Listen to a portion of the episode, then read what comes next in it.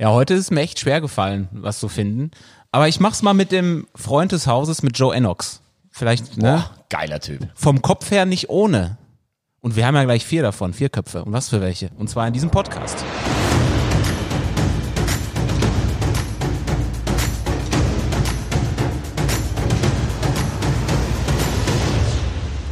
Ja, herzlich willkommen zur neuen Ausgabe vom Audiobeweis, der dritte Liga Podcast, powered by Sport 1. Wir sind wie immer in der Kölner Fußballkneipe Gottesgrüne Wiese. Und wir, das sind in nicht alphabetischer Reihenfolge Thomas Wagner, Markus Höhner, Yannick Barkic und mein Name ist Tobi Schäfer. Guten Morgen, die Herren. Moin, moin. Einen wunderschönen guten Morgen. Kann man noch guten Morgen Guten sagen? Tag. Es ist kurz nach 12 Uhr mittags. Es ist für die einen, es ist schon wieder fast abends. Aber für die andere vielleicht gerade erst wach geworden. Fünf Stunden schon auf. Ja? Ja klar, Fitness gemacht. Im, Fitness? Im Kraftsportzentrum. Dabei warst du vermutlich als letzter von uns im Bett.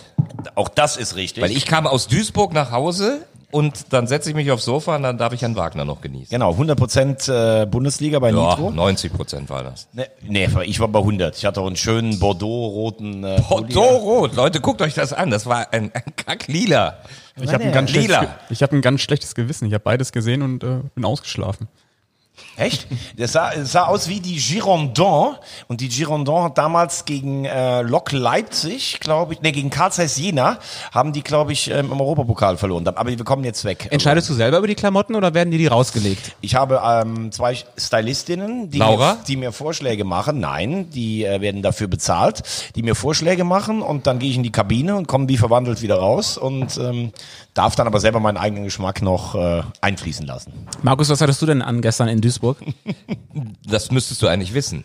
Nee, ich hab's nicht Die, gesehen. die Magenta Ach, Sportjacke. natürlich, ja, natürlich. Wie wir das zu tun pflegen, wenn wir im Einsatz sind. Die schön dicke, die, die warme. Markus ist ja wie so eine Zwiebel. Also wenn du mit dem irgendwo, der fährt auch deshalb immer, ist ein, muss man sagen, schon so ein Stück weit Außenseiter hier. Also wenn Janik und ich zusammen im Auto fahren, fährt er immer mit dem Zug, ich weiß gar nicht warum.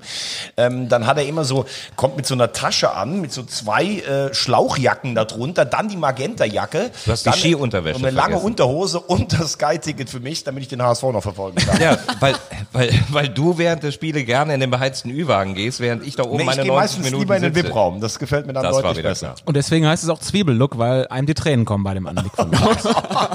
ich, danke übrigens, dass du mir jede Überleitung wegrätscht. Ich wollte nämlich gerade schon zu Duisburg kommen, um mal auf die dritte Liga zu Entschuldigung, kommen. ich bin der Bursche hier in dem Ganzen. Dann zügel dich bitte. Jetzt habe ich schon wieder den Faden Zügel, verloren. komm doch von Zügel auf Reiten, Fohlen.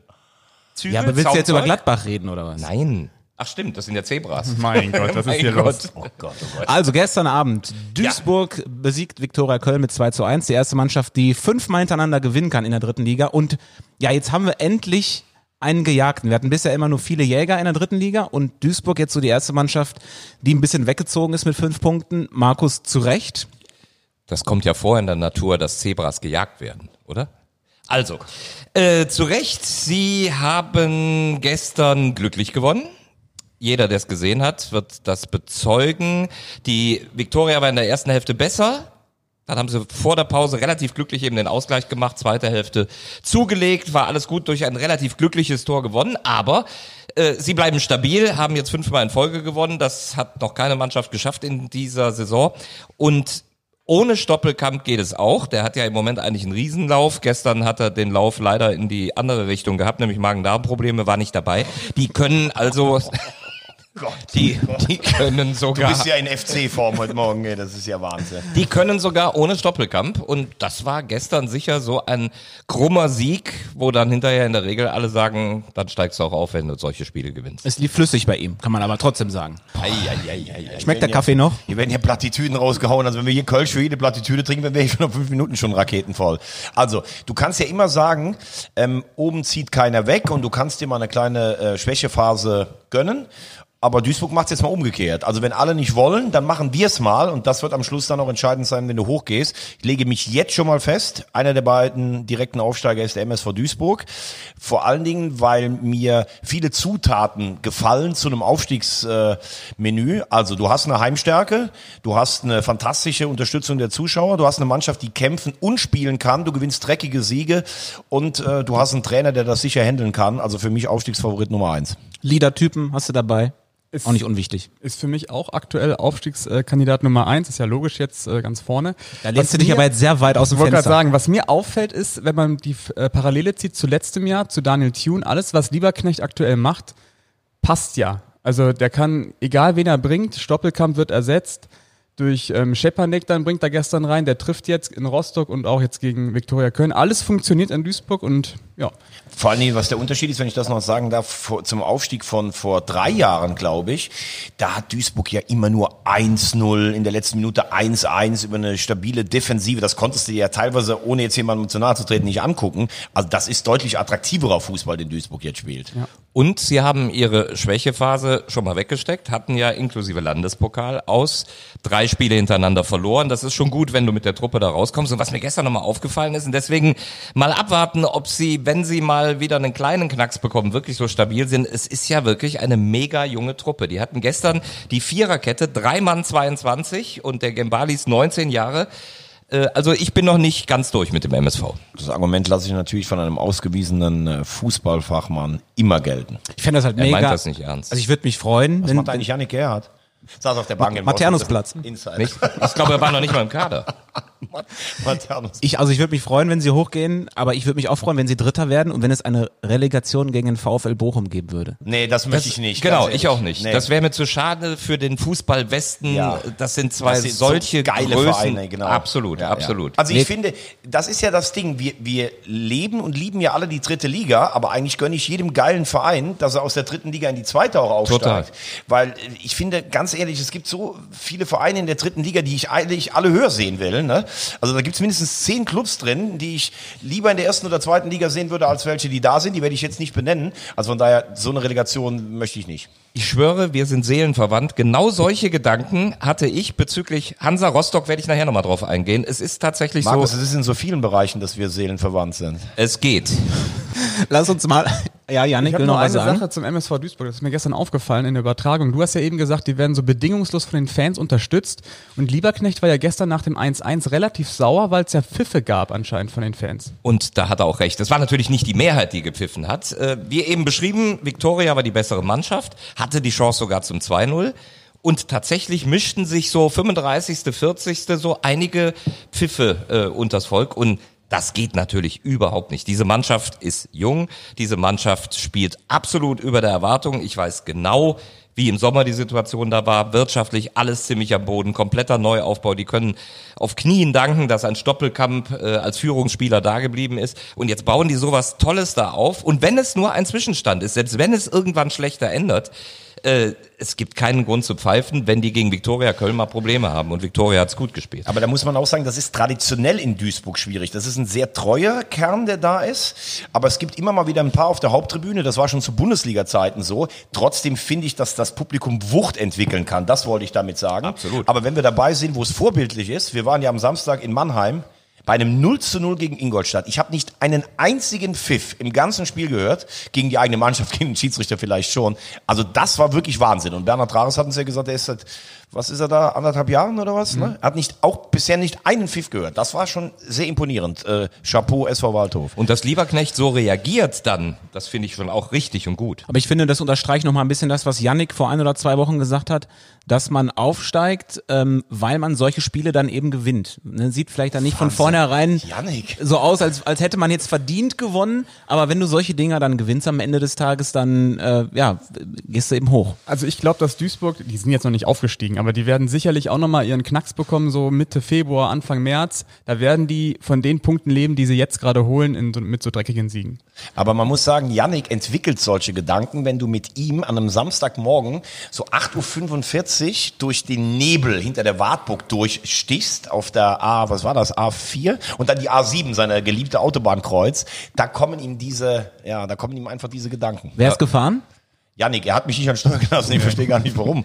Meine MPU ist doch schon ein Jahr rum. also wegen Geschwindigkeit, MPU, ne?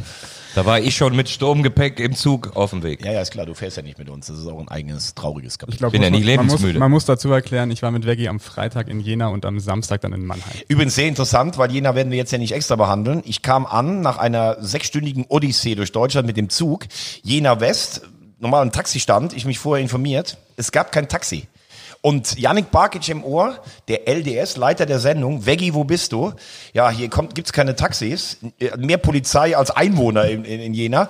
Dann bin ich äh, zwei, drei Kilometer vom Bahnhof dann zum Stadion unterhalb der Kernberge gelaufen. Man spürte dieses, dieses Derby-Kribbeln in der Luft geiler Pro, äh, Crown, den ich mir geholt ja. habe. Ich war vorher noch nie in Jena, also mir fehlt jetzt nur noch Halle von den ersten drei Ligen. Ähm, aber das war schon Fußball pur, muss man sagen. Ne? Apropos, ihr wart da, ihr habt Halle siegen sehen.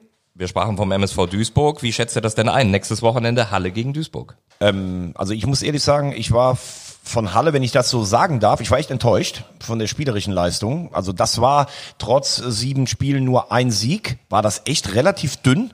Ähm, Jena hat eigentlich das Spiel gemacht. Jena hatte einige Unsauberkeiten, hat ein paar Chancen nicht genutzt. Du hast gemerkt, dass Halle total verunsichert nach dieser Negativserie war, selbst auch wenn äh, Mai, über den wir letzte Woche gesprochen haben, zurück war.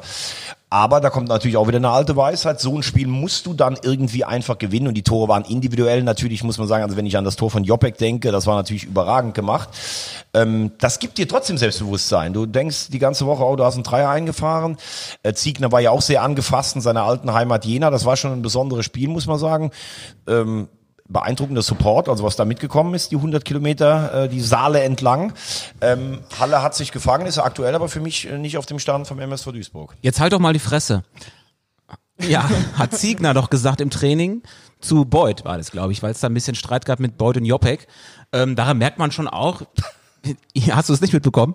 Doch, natürlich. Deshalb habe ich auch, ich habe gedacht, der verbietet mir doch nicht den Mund jetzt. Hier. Natürlich nicht. So viel Respekt habe ich schon. Aber ist es nicht auch ein Zeichen davon, dass, äh, ja, dass die Anspannung schon relativ hoch ist und dass der Druck auch relativ hoch ist in Halle? Weil eigentlich alle erwarten, dass sie aufsteigen müssen?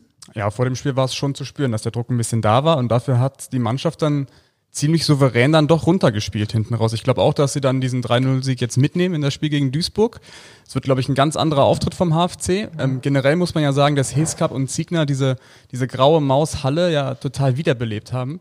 Und ähm, für mich ist Halle auch ein Aufstiegskandidat.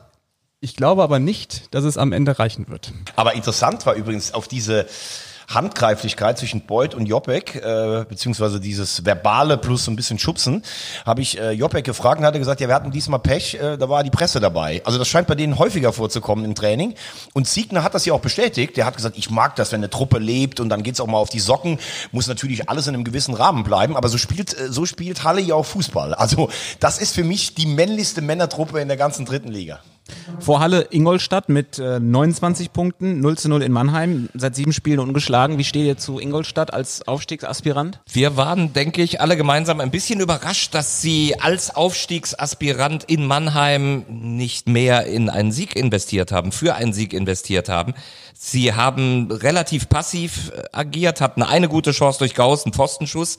Aber eigentlich, wenn ich wirklich was will, Einerseits denke ich dann, da musst du mehr investieren. Umgekehrt ist das vielleicht der Respekt, der sich schon rumgesprochen hat, den du haben musst, wenn du am Waldhof spielst und die sind zu Hause ziemlich stark. Im Grunde waren sie hinten raus. Es war Pi mal Daumen auf Augenhöhe.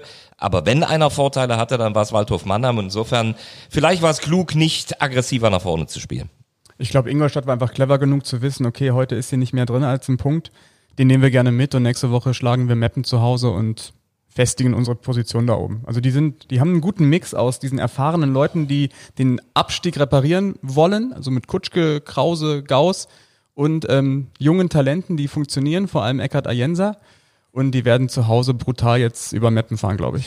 Aber was ich interessant finde, weil man sieht ja nicht immer alle Spiele, das ist ja ganz klar. Ne? Du bereitest dich ein bisschen vor, dann hast du mal die vielleicht vor zwei Monaten gesehen, verfolgst immer so ein bisschen die Entwicklung und dann sagt der Trages vorher im Interview bei uns, also was zeichnet die eigentlich aus? Eine brutale Effektivität. Die machen aus so wenig so viel wie keine andere Mannschaft. Da habe ich dann auch so gedacht, naja gut, das ist aber auch eine Aussage äh, einem Spitzenteam der Tabelle gegenüber. Und genau so haben die aber gespielt. Also wenn das Ding von Gauss reingeht, dann machen die eigentlich aus anderthalb Chancen einen 1 zu 0 Sieg. Ähm, von daher äh, muss man sagen, war das schon eine gute Beschreibung. Ich halte den Trainer Jeff Sabine für einen der besten der Liga. Und ich muss sagen, wenn du siehst, was die alles auf der Bank sitzen haben, angefangen von einem Beister, das ist natürlich Wahnsinn, was die noch nachladen können. Also die müssen eigentlich bis zum Schluss auch oben dabei bleiben. Ja, was man auch nicht vergessen darf, ist, dass die einfach diesen Vorteil haben, medial nicht im Fokus zu stehen. Also Mannschaften wie Rostock, Braunschweig, Magdeburg, ähm, da ist einfach viel mehr Feuer unterm Dach. Aber wenn wir jetzt mal diese Rechnung aufmachen, die wir schon mal hatten, dass äh, in der Geschichte der dritten Liga nur 27 Prozent der Zweitliga-Absteiger direkt wieder aufgestiegen sind, also würde es nur eine von drei Mannschaften ja schaffen in dieser Saison und das ist ja Duisburg, also schafft es Ingolstadt nicht. Doch, ich Ma glaube, Mathe-Leistungskurs oder was? Nee, Grundkurs, aber 15 Punkte. Ja, ja, aber in Nordrhein-Westfalen, ne? Wieso, wo hast du denn Abi gemacht? Rheinland-Pfalz, damals Mainzer Studienstufe mit drei Leistungsfächern, ja? Mathe, Deutsch, Geschichte, so mein Freund. Und wie viel ist davon hängen geblieben? Äh, Mathe kann ich meiner Tochter in der 10 leicht noch helfen, muss ich sagen. Stochastik letztes Mal. Wie groß ist die Wahrscheinlichkeit, dass der erste FC Köln jemals den Europapokal gewinnt? Null. Meiner ist im siebten Schuljahr. Das geht gerade los mit Wahrscheinlichkeitsrechnung. Tut mir leid, kann ich noch nicht mitreden. um auf deinen Hinweis zurückzukommen. Ähm, also die Bilanz der, der Zweitliga-Absteiger ist echt nicht gut in der dritten Liga. Ich glaube, ähm, dass die Saison letztes Jahr von Braunschweig und Lautern bei den Zweitligisten ähm, die Sinne geschärft hat. Also kein Zweitligist, der runterkommt in die dritte Liga, will das erleben, was Braunschweig und Lautern letztes Jahr erlebt haben. Und deswegen sind die Mannschaften wie Duisburg, Magdeburg und Ingolstadt mit, einer, mit einem ganz anderen Fokus reingegangen in diese Saison. Und ich glaube, dass wir dieses Jahr Minimum zwei Zweitliga-Absteiger haben als Aufsteiger wieder. Aber interessant ist ja auch, wenn du mal, weil die Frage finde ich sehr gut, die du aufgeworfen hast, wenn du mal schaust, wie das überhaupt mit Absteigern aus Klassen ist. Also die, die aus der Bundesliga in die zweite Liga absteigen, haben ja immer so ein bisschen das Problem, dieses Jahr Stuttgart und der HSV, letztes Jahr auch der FC, du kommst als großer Name irgendwie hin und der Fußball ist ein ganz anderer als in der ersten Bundesliga. Also es geht eigentlich sehr viel um Stehen, Zerstören und äh, ja, zu Hause tun die sich dann schwer. Wenn du aus der zweiten in die dritte Liga absteigst, ist A, erstmal der finanzielle Unterschied riesig groß. Also ja, es gibt ja auch nicht so in dem Falle, also so einen großen Rettungsschirm wie, in, wie erste und zweite Liga. Ne? Dann hast du 20 Mannschaften, du spielst irgendwo im, im, im Februar in Stadien, wo du gefühlt die Rasenheizung gerade so an. Das ist was ganz anderes, finde ich. Da kommst du nicht einfach mal hin und setzt dich spielerisch so durch. Ähm, das ist schon ein ganz anderer Fußball und deshalb glaube ich, tun sich echt viele auch schwer, weil es auch so große Unterschiede gibt. Wenn Lauter nach Groß Asbach fährt, da denkst du ja, das sind eigentlich fünf Fußballwelten und das ist noch nicht immer so einfach für die Birne. Aber ich glaube, Sinne geschärft, sehr gut von dir. Ähm, also Duisburg, habe ich gesagt, geht durch. Ingolstadt bleibt dabei. Da bin ich mir aber nicht so sicher. Und was ist mit Braunschweig? Waren nie schlechter als äh, Platz 5. Jetzt ist Antwerpen da mit einem Sieg im Debüt. Lag es an Antwerpen oder zum Beispiel auch, dass Nerich wieder mit dabei ist? Da habe ich mich ja längst festgelegt beim letzten Mal, dass ich glaube, dass Braunschweig bis zum Ende mitmischt. Sie haben mit Antwerpen, glaube ich, genau den Zug gemacht, den sie machen mussten. Und insofern glaube ich schon, dass er einen Anteil hat. Antwerpen verkörpert für mich den perfekten Drittligatrainer. Er hat das gezeigt bei Preußen Münster und ähm, jetzt bei Eintracht Braunschweig. Der Wagner macht mich verrückt hier. Ja, und es passt, dass er kommt, dass er in einem emotionalen Spiel mit einem reingeschmissenen Joker das Spiel dreht und gewinnt. Er hat das Temperament, er ist als Typ Kloppoid äh, ein richtig guter. Kloppoid. Finde ich gut. Wobei das zeigt natürlich Ja. auch wieder Fußball. Du, also wir können alles totreden. Es kommt echt auch auf Momente an, äh, die manchmal eine ganze Saison entscheiden können, einen ganzen Verlauf der nächsten zehn Jahre. Das ist mir jetzt zu hoch gehangen. Aber wenn du kommst und verlierst zu Hause gegen Chemnitz, dann ist von Aufbruchstimmung erstmal gar nichts mehr zu erleben. Und ich habe das Spiel nur in Ausschnitten gesehen oder gelesen. Da stand über 70 Minuten der CFC die klar bessere Mannschaft. Also das jetzt alles. Ich meine hier, du hast ja wahrscheinlich neben der Statue von Klaus-Dieter Wollitz jetzt auch eine Marco Antwerpen-Statue bei dir oder ein Starschnitt bei dir Zimmer. Ich halte ihn auch für einen richtig guten Wollte Trainer. sagen. Aber das jetzt alles auf Antwerpen zu schieben, das ist mir zu früh. Nee, also ich, ich sage ja nicht, dass der, die, dieses Spiel jetzt definitiv nur an Antwerpen liegt. Nur ich glaube, es ist der erste Teil eines guten Prozesses mit diesem Trainer. Ich glaube, dass du in der dritten Liga, das ist ja kein Geheimnis, dass alles sehr über Physis kommt. Du hast es gerade über Halle gesagt, die ja auch oben mitmischen. Über Physis, über Temperament, über Leidenschaft. Und wenn du dann so einen Trainer hast, der wirklich, da steht einer und Daher der Vergleich zu Klopp. Der, er ist für mich so ein bisschen der Typ in der dritten Liga. Er ist nämlich auch noch intelligent und das ist etwas, er ist als Persönlichkeit für mich herausragend und wenn du so einen hast, dann hast du schon mal einen Faustpfand in der Ich Liga. sage, ich werf noch einen rein. Wenn am Samstag der FCK bei Viktoria gewinnt, greifen die nochmal in den äh, Kampf um Platz drei ein. Stimmt, das waren ja deine Erkenntnisse des Wochenendes. Kaiserslautern. Kaiserslautern. Kaiserslautern, ja. okay. Was ist mit Haching? Haching. Ja, weil die gehören ja auch noch zu den oberen. Auf, je, auf jeden Fall. Die bleiben auch dabei. Spielen aber ein bisschen häufig unentschieden. oder? Wenn man jetzt aufsteigen will. Also Ja, ich, natürlich aber- aber bei- super Abwehr, jetzt drei Gegentore gekriegt, aber Aber bei denen ist natürlich, da kommen auch ein paar Faktoren zusammen, die grundsätzlich mal gut sind. Die sind lange in der Liga dabei, die haben ein völlig unaufgeregtes Umfeld. Gut, jetzt hat Schwabel gesagt, im nächsten Jahr will ich dann hochgehen. Ähm, der Trainer und die Mannschaft, das ist so gewachsen. Ich habe jetzt mal die Aufstellung vom Wochenende angeguckt, ob das äh, von, von ein Müller ist oder ein Hein oder ein Dombrovka. Die sind alle schon, ein äh, Weizmüller, die sind alle schon so lange dabei. Das ist also ein gewachsenes Team. Trotzdem haben die spielerische Stärken unter Haching früher zu Bundesliga-Zeiten. Markus, wir waren ja noch da im Sportpark, als die Bundesliga gespielt haben. Das war ja eigentlich eine reine Zerstörertruppe, ne, die unangenehm zu spielen waren. Die spielen echt einen sehr ansehnlichen Fußball, finde ich. Und sie haben äh, Jetzt haben sie ja da dieses mit der, mit der Aktiengesellschaft gemacht. Sie haben anscheinend auch nicht so ganz den finanziellen Druck. Ich kenne mich da nicht genau aus, weil viele Mannschaften sagen ja, in zwei Jahren musst du raus sein aus der Liga, sonst, sonst war es das eigentlich für dich.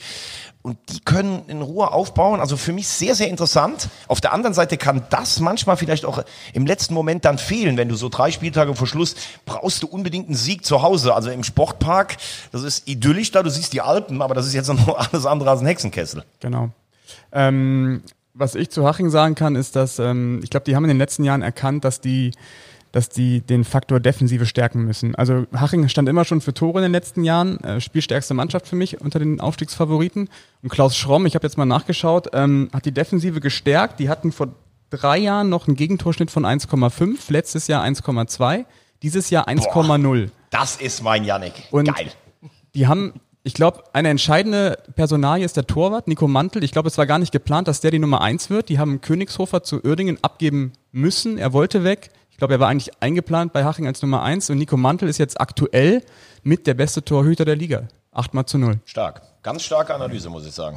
wir überspringen ein paar Teams in der Tabelle und kommen zum nächsten Das Aufstiegskandidaten. ich gut, seit, wie du heute da durchraust. der seit drei Das Minuten stark. Aufstiegskandidat wieder ist. Thomas Wagner hat den 1. FC Kaiserslautern nochmal wieder äh, ins Rennen geworfen nach dem Sieg am Wochenende gegen Rostock. Markus, du warst doch da. Du hast, bist irgendwie eingesprungen oder so? Ich bin eingesprungen für den grippekranken Kollegen Straßburger. Gute Besserung von hier. Ja, gute Besserung. Sehr gute Der dürfte, dürfte schon wieder fit sein. Das ist schon sehr hochgegriffen, jetzt direkt vom Aufstieg zu reden.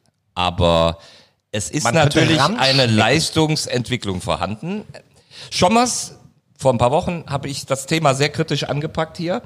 In erster Instanz war und ist er für mich nicht der Typ, der in dieser Krisensituation Zugriff bekommt und da die Wende schafft. Ist ja auch die Handschrift er- der Mannschaft, hat er ja gesagt.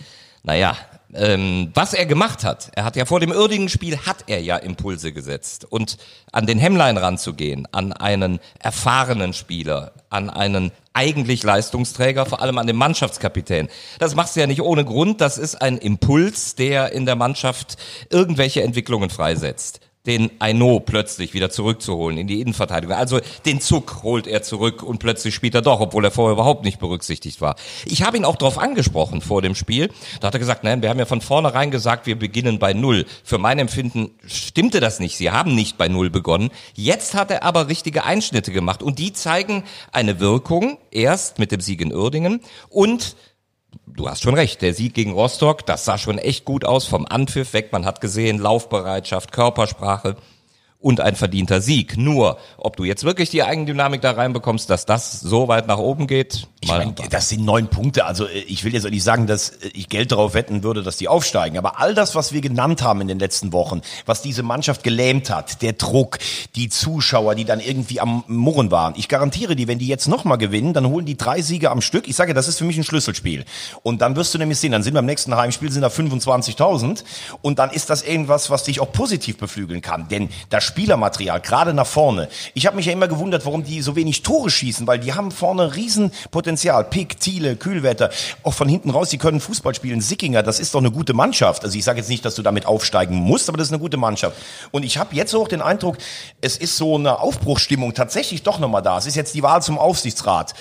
Bader, der von vielen so ausgedeutet wurde als Sündenbock, äh, wo, wo alle sagen, dass der im Hintergrund ganz wichtig war beim Erfüllen von Auflagen und Arbeiten. Das sagen alle, die mit ihm zusammenarbeiten. Ich finde, der hat gar nicht so einen schlechten Kader zusammengestellt, wie es war. Schommers hat sich ein bisschen freigeschwommen. Man hat so das Gefühl, jetzt arbeiten endlich mal wieder alle in eine Richtung. Wichtig natürlich auch, Landespokal im Elfmeterschießen beim FKP auf der Husterhöhe weitergekommen zu sein.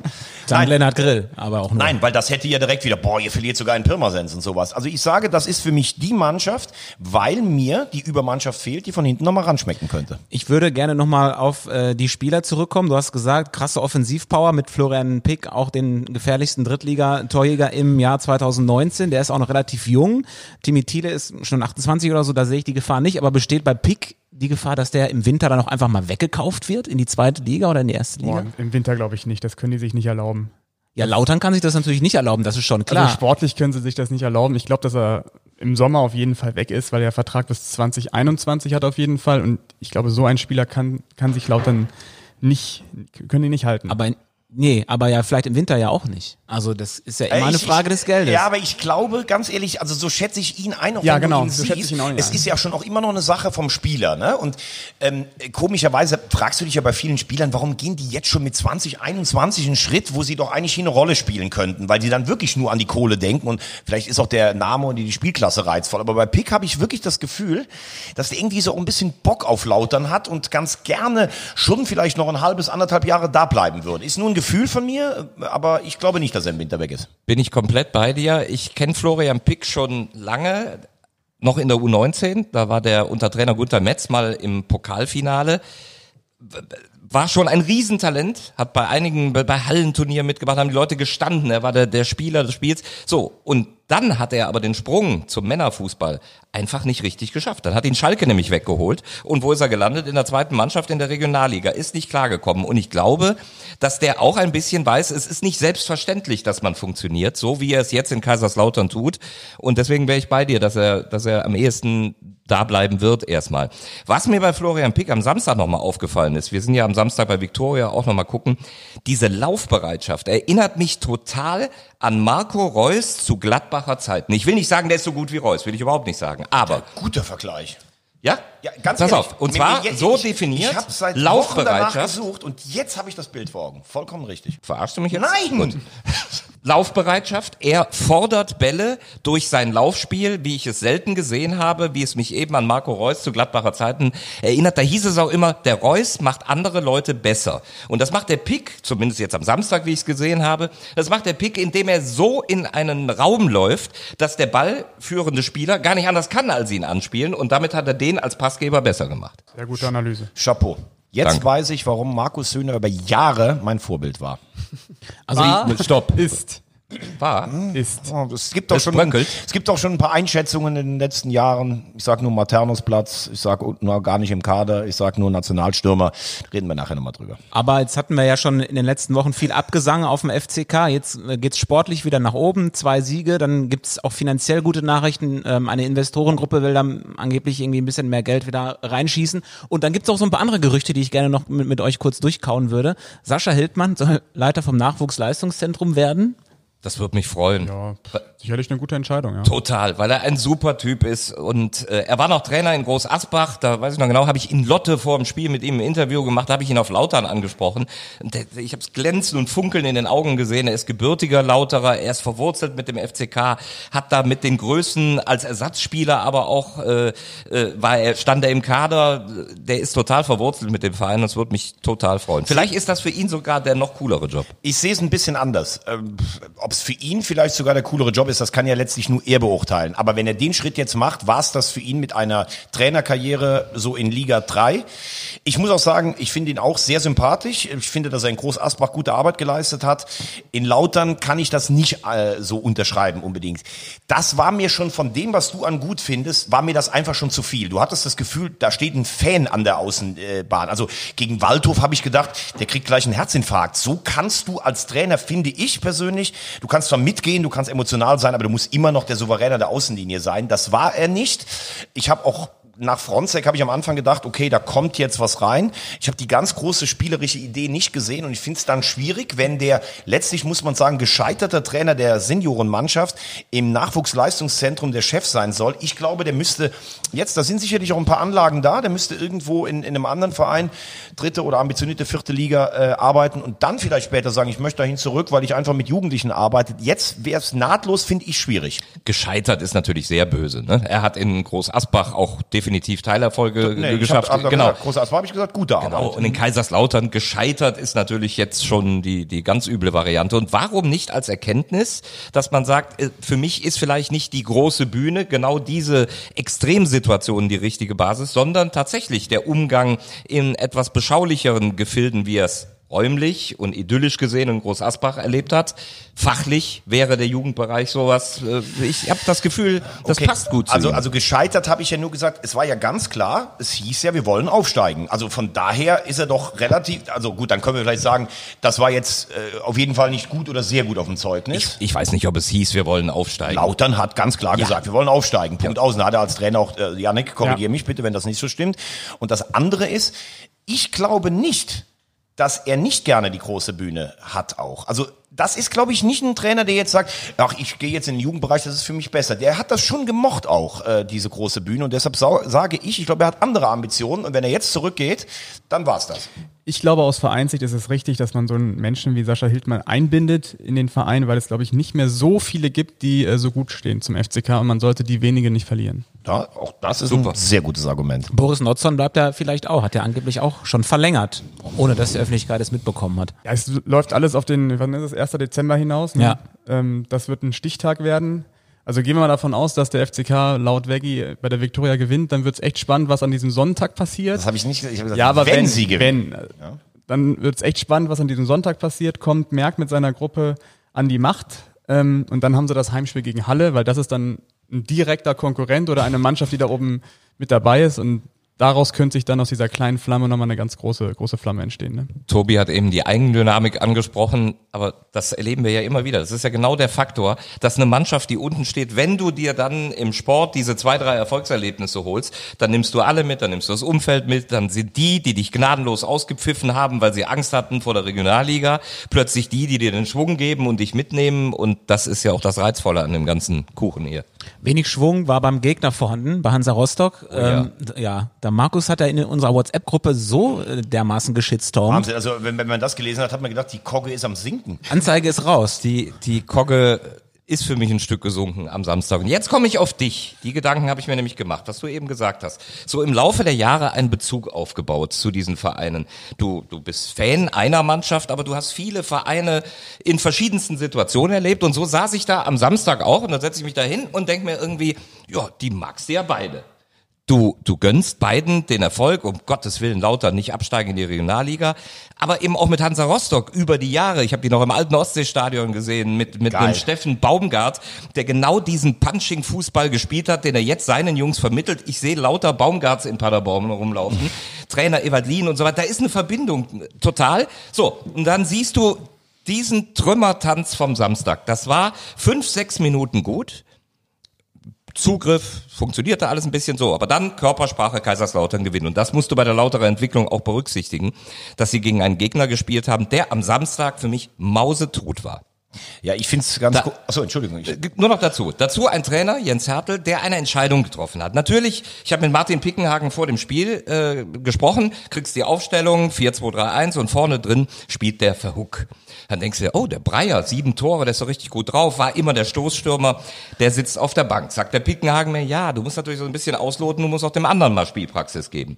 Dann hat der Verhook gespielt. Gut, Breyer auf der Bank. Verhook sieht keine Schnitte. Dann irgendwann nach einer Stunde bringt er Breyer und ich denk so, jetzt wird er dem Breyer doch seine Lieblingsposition im Zentrum geben. Nö, da hat er auf der Rechtsaußenposition gespielt und er hat den Verhook, Spielpraxis schön und gut, durchspielen lassen, obwohl er nicht einen Stich bekommen hat und den Breyer seiner Möglichkeiten beraubt. Und so etwas verstehe ich nicht. Du kannst Verhook Spielpraxis geben, aber dafür schenke ich kein Spiel ab. Ja, äh, Hansa ist äh, genau wie bei dir. Ich mag die. Ähm, ich war auch noch im alten Ostseestadion. Ich war mal bei einem Spiel, da haben sie sich in die Relegation in der zweiten Liga gerettet. Ähm, haben sie gegen Nürnberg zu Hause 0-0 gespielt, sind dann leider nachher abgestiegen. Da war eine Atmosphäre in diesem Stadion. Also man redet ja oft bei Hansa Rostock über die, die negative Schlagzeilen machen. Aber wenn dieses Stadion voll ist, wenn die ihre Mecklenburg-Hymne äh, ähm, da singen, da kriege ich eine Gänsehaut. Wirklich geil. Ich finde Hansa würde ich mir auch wünschen, dass die zumindest in die zweite Liga zurückkehren werden.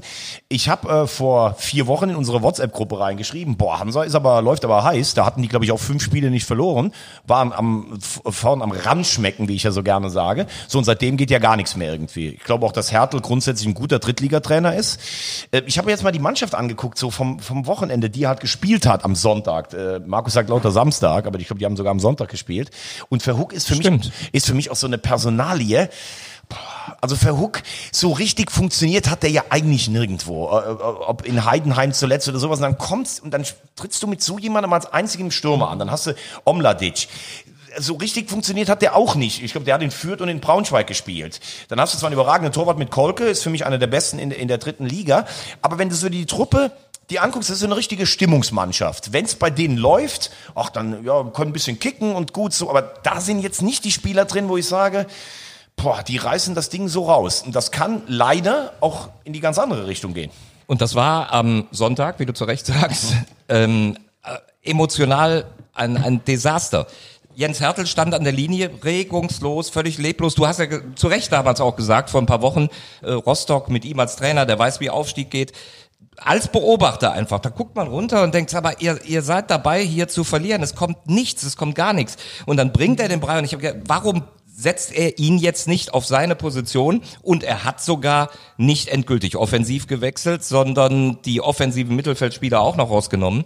Und das fand ich absolut enttäuschend. Und wenn du dann die Fans ansprichst, die haben ja lustige Reisen. Ne? Das haben wir ja auf dem Parkplatz in Mannheim mitbekommen. Oh, und wann hast du den abgeholt? Oh, ich habe bei Martin um 1 Uhr morgens geklingelt. Die fahren ja ihre 800 Kilometer, die treffen sich ja äh, um Mitternacht und fahren los. Also ich würde sagen, das ist die Mannschaft, die grundsätzlich in jeder Spielklasse immer die weiteste Ja, Anreise hat. das ist ja auch ein Argument oder ein Problem, was sie haben. Die erklären ja immer das Ostseestadion zum Standort Nachteil oder ja, ja, die haben einfach einen Standort Nachteil, weil sie einfach weiter Auswärtsfahrten haben. Dann verstehe ich nicht, warum man aus diesem Standort Nachteil nicht einen Vorteil macht, indem man die Heimspiele zu einer Festung macht.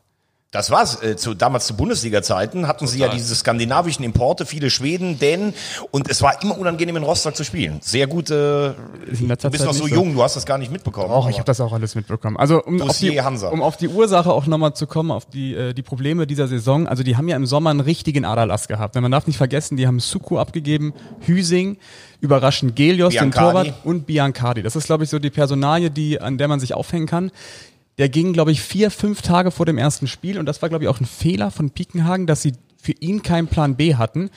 Ähm, weil dass der geht, war ja eigentlich klar. Da ging es ja eigentlich nur um die Ablösesumme. Dann war er vier, fünf Tage vor dem ersten Spiel weg und seitdem lahmt auch das Offensivspiel. die haben ja Tempo verloren mit Suku und Biancardi. Die zwei, die sind ja so Genau. marschiert. Das, Wahnsinn. das waren die beiden Top-Torjäger. Aktuell hat äh, Rostock 19 Tore geschossen, die viertschlechteste Offensive der Liga. Ersatz war natürlich John Verhoek, wo ich sage, es ist ein Trugschluss, wenn man sagt, wenn man sieben Jahre in der zweiten Bundesliga gespielt hat, keine Drittliga-Erfahrung hat, dann funktioniert der schon in der dritten Liga. Der hat null Tore. Marco Königs funktioniert aktuell nicht mehr bei äh, Rostock, auch null Tore. Und dann bleibt halt nur noch Breyer übrig und dann ist es schon relativ dünn vorne. Und dann frage ich euch, ist das vercoacht, wenn du diesen besten Schützen mit sieben Toren, Breyer, erst draußen lässt, aber wenn du ihn dann Jetzt hängt bringst, es sich dann wieder an der nicht. Personalie Breyer auf. Das Ja, ist so, du hast so Personalien. Für dich ist jetzt Breyer und Hertel, das, Nein, das, das ist für mich eine Schlüsselfehlentscheidung in diesem Ja, Spiel, wo dann ich denke, in dem Spiel- was soll das? In dem Spiel kann das sein, ja. Ja, in dem Spiel kann, ja klar, das sagt ja gar keiner, aber der hat sicherlich auch schon viel richtig gemacht. Aber jetzt mal ganz im Ernst gesprochen mit dem Standortnachteil. Ich finde es ja total interessant, was Unterhaching zum Beispiel macht. Ich weiß nicht, ob das unsere Zuhörer wissen. Die ähm, machen es so, wenn die spielen in der Region, so Meppen, Münster, früher Osnabrück, Lotte, die treffen sich morgens am Sportpark, fahren mit dem Bus nach Ingolstadt, fliegen mit einem Charter nach Münster, Osnabrück und fahren von da noch mal bis zu einer Stunde mit dem Bus. Hab ich gesagt, da seid ihr aber auch lange unterwegs. Ja, aber dieses am Tag vorher acht oder neun Stunden im Bus fahren, dann im Hotel rum liegen, das mag die Mannschaft nicht. Und das Interessante ist, im Vertrag steht drin, selbst wenn sie gewinnen, kriegen sie nur zwei Punkte ausbezahlt, also statt der drei bei Punktprämie. Und wenn manchmal ein bierseliger Sponsor dann noch an Bord des Charters mit dabei ist, der sagt dann manchmal noch, ich gebe euch den nächsten Punkt. Ich glaube, dass das auf Dauer für eine Mannschaft wie Hansa Rostock auch gut wäre, diese ganzen langen Busreisen, das kann nicht gut sein. Äh, wenn die, die haben ja Rostock-Lage, die müssen auch so ein Charter-Ding äh, da draus machen. Wäre jetzt mal mein Vorschlag. Wagner Reisen präsentiert. Das ist ja eine gute Lage.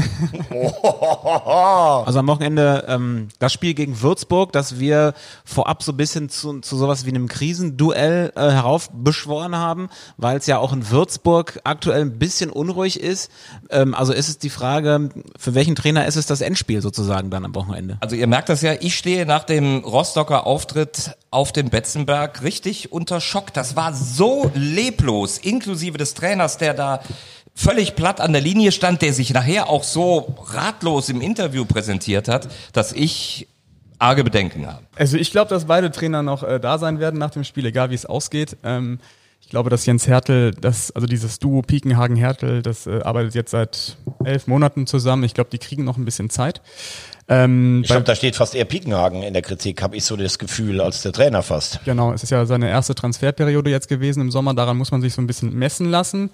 Ähm, gucken, was im Winter passiert, was, was mit den Spielern passiert. Ähm, aber ich glaube trotzdem, dass beide Trainer. Aber in Würzburg, in Würzburg sage ich zum Beispiel, äh, wenn man sich die ganze Entwicklung des Vereins anguckt, ne, die haben ja damals unter Bernd Hollerbach gesagt, wir wollen ein solide geführter Drittligist sein. Dann ist der Aufstieg in die zweite Liga ja fast wie ein Betriebsunfall dazwischen gekommen. Und die waren, glaube ich, zur Winterpause Sechster damals in der zweiten Liga und haben in der Rückrunde kein einziges Spiel mehr gewonnen.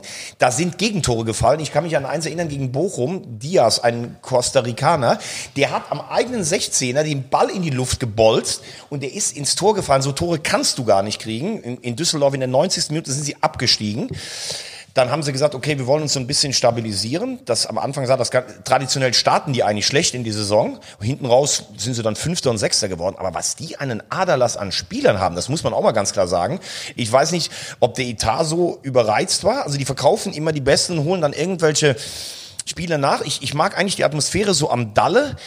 Aber ich habe das Gefühl, es könnte dieses Jahr für Schiele echt auch ein bisschen enger werden. Also du hast ja Daniel Sauer, ich glaube, die beiden mögen sich so. Sauer sagt aber selber, er ist eigentlich nicht so der Fußballer, kommt eher aus dem Handballerbereich. Ähm, Und sie verstricken sich in Würzburg in letzter Zeit auch immer so ein bisschen in ein paar äh, ja, so Verschwörungstheorien. Ah, da hätten wir einen Elfer kriegen müssen und da und da. Das ist immer gefährlich, wenn du so anfängst. Ich glaube trotzdem, dass die Substanz reicht, um die Klasse zu halten. Aber das könnte ein ungemütliches äh, Jahr am Dalle werden. Also ich bin bei Yannick, ich möchte auch immer ungern nur über Trainer reden und irgendwie Trainerentlassungen fordern, da fühle ich mir mal ganz schlecht, das, das macht man nicht. Also deswegen habe ich auch große Angst, am Samstag nach Münster zu fahren übrigens, äh, gegen Mannheim, äh, aber das ist ein anderes Thema. Vielleicht nochmal zu Würzburg, ich verstehe auch nicht, dass man das so ein bisschen überdramatisiert. Bei Twitter haben irgendwelche Fans natürlich gefordert, Schiele raus, Schuppan hat sich dann ein bisschen davor geworfen und hat gesagt, es gibt keinen besseren Trainer aktuell in dieser Situation und äh, dann gibt's ja auch einen Hoffnungsschimmer in Würzburg, die haben jetzt 20 Punkte, das sind genauso viele wie in der Saison 15, 16 und am Ende der Saison sind sie aufgestiegen. Also insofern gesellt sich Würzburg vielleicht sogar äh, noch äh, Was, dazu, ist denn weil hier, was ist denn hier los? Ja, einer von drei, Jetzt krieg ich Schnappatmung. einer, einer von drei Aufsteigern, die den Durchmarsch geschafft haben, ne? In die, in die zweite Liga. Ähm, ich glaube, man kann die Zeit mit Hollerbach gar nicht mehr vergleichen. Ich glaube, in Würzburg hat sich alles komplett ähm, verändert unter Schiele. Der da schon, ich habe ja nachgeschaut, der ist schon relativ lange Trainer, also hat jetzt irgendwie schon 90, fast 100 Spiele. Ähm, der hat den Verein schon sehr gut stabilisiert. Ähm, Adalas hast du eben angesprochen, wie in Rostock. Ähm, das große Problem ist, dass die einfach viel zu viele Gegentore kassieren. Also die, die schlechteste Abwehr der Liga und wenn du so viele Gegentore kassierst, kriegst du ja auch keine, keine Konstanz in die Ergebnisse rein und dann hängst du einfach da unten drin. Ich glaube trotzdem, dass sie genügend Potenzial haben, um die Klasse zu halten, aber sie müssen auf jeden Fall aufpassen. Äh, Sie haben meiner Meinung nach echt auch ein Torwartproblem. Also permanente Wechsel schon seit äh, letzte Saison Ja, auch Dreves schon. fehlt, ja. Der Treves fehlt, dann hatten sie, äh, dann haben sie jetzt Verstappen, der schien sich am Ende der letzten Saison so ein bisschen stabilisiert zu haben, der jetzt auch wieder raus. Ne? Und Genau, Sven Müller spielt jetzt. genau, und die kriegen halt immer eigentlich mindestens einen rein. Sven Müller, Kölner Torwartschule. Vielleicht liegt's daran, weiß ich nicht. Dann haben wir eigentlich alles besprochen, was wir uns vorgenommen haben und wagen noch einen kleinen Ausblick. Ich habe es gerade schon gesagt, äh, Münster ist sicherlich am Wochenende sehr im Fokus. Malte Metzelder hat sich jetzt nochmal ähm, geäußert und die Trainerdiskussion beendet für diese Woche. Das fand ich ziemlich gut, dass er da jetzt von vornherein gesagt hat, da wollen wir jetzt gar nicht drüber diskutieren. Wir brauchen jetzt die Woche Ruhe und wir stehen hinter Sven Hübscher. Klar ist aber Naja, auch. also ganz ja, ehrlich. aber Das Thema ploppt ja wieder auf dann. Ja, ne? also das ist. na gut, aber du, das hat ja Watzke sogar bei, äh, bei Favre gesagt, dass er gesagt hat, wir geben dir die Zeit, aber wenn, das, wenn die Ergebnisse nicht stimmen, dann fliegst du natürlich, so Ja, im und das ist Subtext. doch eigentlich immer scheiße. entweder, wenn du jetzt Dortmund nimmst, musst du sagen, pass auf, ihr Pfiffis, ihr tanzt darum, das ist ja lächerlich. Äh, Ihr habt die ganze Saison Favre, ihr könnt machen, was ihr wollt. Wobei man da ja hört, dass die Kabine gar nicht gegen Favre ist. Aber das ist doch auch lachhaft. Entweder du sagst als, als Metzelder, ihr könnt machen, was ihr wollt. Ich gehe mit Hübscher sogar in Liga 4, was du dir nicht erlauben kannst. Ansonsten ploppt es jede Woche wieder auf. Wenn er am Samstag nicht gewinnt, ist er weg. Punkt aus. Da lege ich mich ganz fest. Ja, aber nichts anderes hat er ja gemeint. Ja, aber da brauchst man, das braucht man aber jetzt nicht groß zu loben. Also ganz ehrlich, Tobi. Da habe ich aber von dir schon ganz andere Sachen gehört. Aber es ist doch gut, dass man jetzt für diese Woche da äh, für Ruhe sorgt und, und dass man sich in Ruhe vorbereiten kann auf das Spiel gegen Mannheim. Ja, für diese Woche ist es gut. Ich hätte mir trotzdem gewünscht, dass er gesagt hätte, okay, wir machen bis zur Winterpause mindestens weiter. Dann hätte man länger Ruhe gehabt einfach. Es ist fahrlässig. Dieser Verein ist fast pleite, wenn die absteigen. Ich weiß gar nicht, wo es mit Preußen hingeht. Du hättest handeln müssen. Das sind jetzt, wie viel sind das? Schon sechs Punkte zum rettenden Ufer? Also ganz ehrlich, das Experiment ist total gescheitert mit jungen Spielern. Er galt ja so als derjenige, der mit den jungen Spielern arbeiten kann. Wir haben das Thema Preußen-Münster ja schon letzte oder vorletzte Woche gehabt. Es passt einfach nicht. Es ist der, leider muss man auch sagen, wahrscheinlich für ihn auch ist der Saisonstart ja eigentlich gelungen. Ich erinnere nur an das spektakuläre 3-2 gegen Lautern. Die hatten, glaube ich, Sieg, sieben, ne? sieben Punkte nach vier Spielen. Und wenn du dir die Bilanz seitdem anguckst, das ist einfach, also wir, wir sind uns ja einig, man, es ist nicht immer nur der Trainer schuld. Aber manchmal musst du dann auch sagen, das reicht halt einfach mit dem Trainer nicht. Und ihr habt letztes Mal alle gesagt, die, äh, die Qualität des Kaders reicht schon, um eventuell die Klasse zu halten. Sie brauchen Stürmer. Verrückt? Ja, und der Faktor Trainer, natürlich ist es nicht nur der Trainer schuld, die alte Geschichte, aber du brauchst dann manchmal eben auch den Impuls, um irgendwas zu bewegen. Und deswegen macht es im Moment den Eindruck, Metzelder hat ja nach dem Zwickau-Spiel selber gesagt, es war ganz schlimm, es war ganz schwach. Und wenn ich mich dann so äußere, dann bringe ich mich ja selber auch irgendwo schon unter Zugzwang, dass ich jetzt in dieser Phase vielleicht Also ich äh, tippe, wenn sie Kommt nicht natürlich mit gewinnen, Mannheim ganz fieser genau, Gegner, wenn ne? sie nicht gewinnen, ist nächste Woche Nils Trube oder Flütmann neuer Trainer in Münster. Würde ich mitgehen, ja. Ich werde mir das mal genau angucken am Samstag. Äh, wo seid ihr denn eigentlich? Ich bin äh, dabei, wenn der erste FC Kaiserslautern seinen Run auf die Aufstiegsplätze weiter fortsetzt. Viktoria Köln gegen den ersten FC Kaiserslautern in Höhenberg und für mich das Schönste, ich bin mit meinem Vorbild unterwegs. Und ich mit Thomas Wagner. Da könnt ihr mit dem Fahrrad hinfahren. Ganz genau. Ne? Wo du schon so auf Fitness-First gemacht hast hier am Anfang der Sendung. Ja klar, genau. Eben Kraftsportzentrum heute Abend Fan-Talk in München, dann Arsenal gegen Frankfurt und dann Viktoria gegen Kaiserslautern. Und im Was nächsten. Oktober laufen wir gemeinsam den Halbmarathon. Nein, ich laufe keinen Halbmarathon. Äh, Yannick, wo bist du? Ich kriege jetzt die Klammer zu unserer, zu unserer heutigen Folge. Ich bin in Groß Asbach. Da ist der erste FC Magdeburg zu Gast. Und ich glaube nämlich, ähm, meine drei Aufsteiger sind äh, Duisburg, Ingolstadt und auf Platz drei dann Magdeburg. Meinst du, die kommen da oben, die schmecken noch mal wieder ran? Ja. Das war aber jetzt oberstes Regal, diese Aussage. Der Geysir sprudelt Das immer am wären dann Ende. übrigens alle drei Zweitliga-Absteiger. Wahnsinn. Und die würden gegeben. sich dann am Buffet der Lust am Ende der Saison bedienen. Apropos am Ende der Saison, wir sind am Ende der Sendung und ich habe euch in der WhatsApp-Gruppe schon versprochen, dass wir eine kleine neue aufgeregt. Rubrik einführen. Immer am Ende unserer, unserer Folgen gibt es ein kleines Quiz für euch. Ich werde eine Frage stellen zur dritten Liga. Äh, ihr könnt Punkte sammeln und am Ende der Saison gibt es dann einen kleinen Preis für denjenigen, der die meisten Punkte gesammelt hat. Du spielst nicht mit. Ja, ich stelle ja die Frage, so, deswegen kenne ich ja die Antwort schon. Muss man buzzern oder wie machen wir Ihr könnt, schreiben's ihr, auf, könnt, ihr was? könnt alle eine Antwort geben und ne, wenn ihr richtig liegt, dann kriegt ihr halt jeder einen Punkt und äh, mal gucken. Vielleicht machen wir es auch so, dass derjenige, der zuerst antwortet, kriegt dann drei Punkte, der zweite kriegt zwei. Ich überlege mir das. Ich warte erstmal die Antwort ab. Ihr seht, ich habe mir richtig viel Gedanken gemacht zu diesem Quiz. Dann fangen wir dieses fang Mal an. bei Yannick an, beim nächsten Mal fängt dann Markus an, beim nächsten Mal fange ich dann an, weil der erste hat ja immer einen Nachteil. Okay, ich sage modest. Also ihr wollt es so haben, dass jeder Janik eine Gerhardt. Antwort abgibt. Ja. Okay, dann kommt jetzt hier die erste Frage. Willst du mitschreiben oder warum hast du jetzt den Stift rausgeholt? Zoller. Die ist ganz kurz nur. Wollitz. Welcher Verein ist in der ewigen Drittligatabelle letzter? Schwer. Ist das schwer? Ist das schwer? Also wenn man es weiß, ist es einfach. FSV Mainz 05 U23? Ist es deine Antwort? Ja, Ist eingeloggt. Was sagt denn Markus? BVB U23. Ich kann ja Ich- keine ich muss Hinweise geben, solange, sein. solange. Markus nicht, äh, Thomas nicht Ich geantwortet muss hat. aber, ich muss aber mal ehrlich sein. Ohne dich wäre ich auf die Idee mit der zweiten Mannschaft nicht gekommen. Aber ich muss ganz ehrlich sagen, ich habe überhaupt keine Idee. Ähm, es gab mal eine Mannschaft, die hat nur ein Jahr mitgespielt. Ich glaube, die haben keine zehn Punkte gemacht und die sind dann auch wieder runtergegangen. Die sind richtig durchgereicht. Also ihr sagt die Zweitmannschaften von Mainz und Dortmund. Und ich Thomas, sage die zweite Mannschaft vom äh, von Werder Bremen. Der äh, Chef von Gottes Grüne Wiese, der Robert, sitzt auch ganz gespannt hinten am Tresen und wartet auch auf die Antwort. Möchtest du auch noch einen Tipp abgeben? Die sind tatsächlich aktuell auch in der dritten Liga, ja? Ihr seid ja alle bei zweiten Mannschaften. Das ist alles falsch. Es ist Viktoria Köln. Ja, logisch, klar.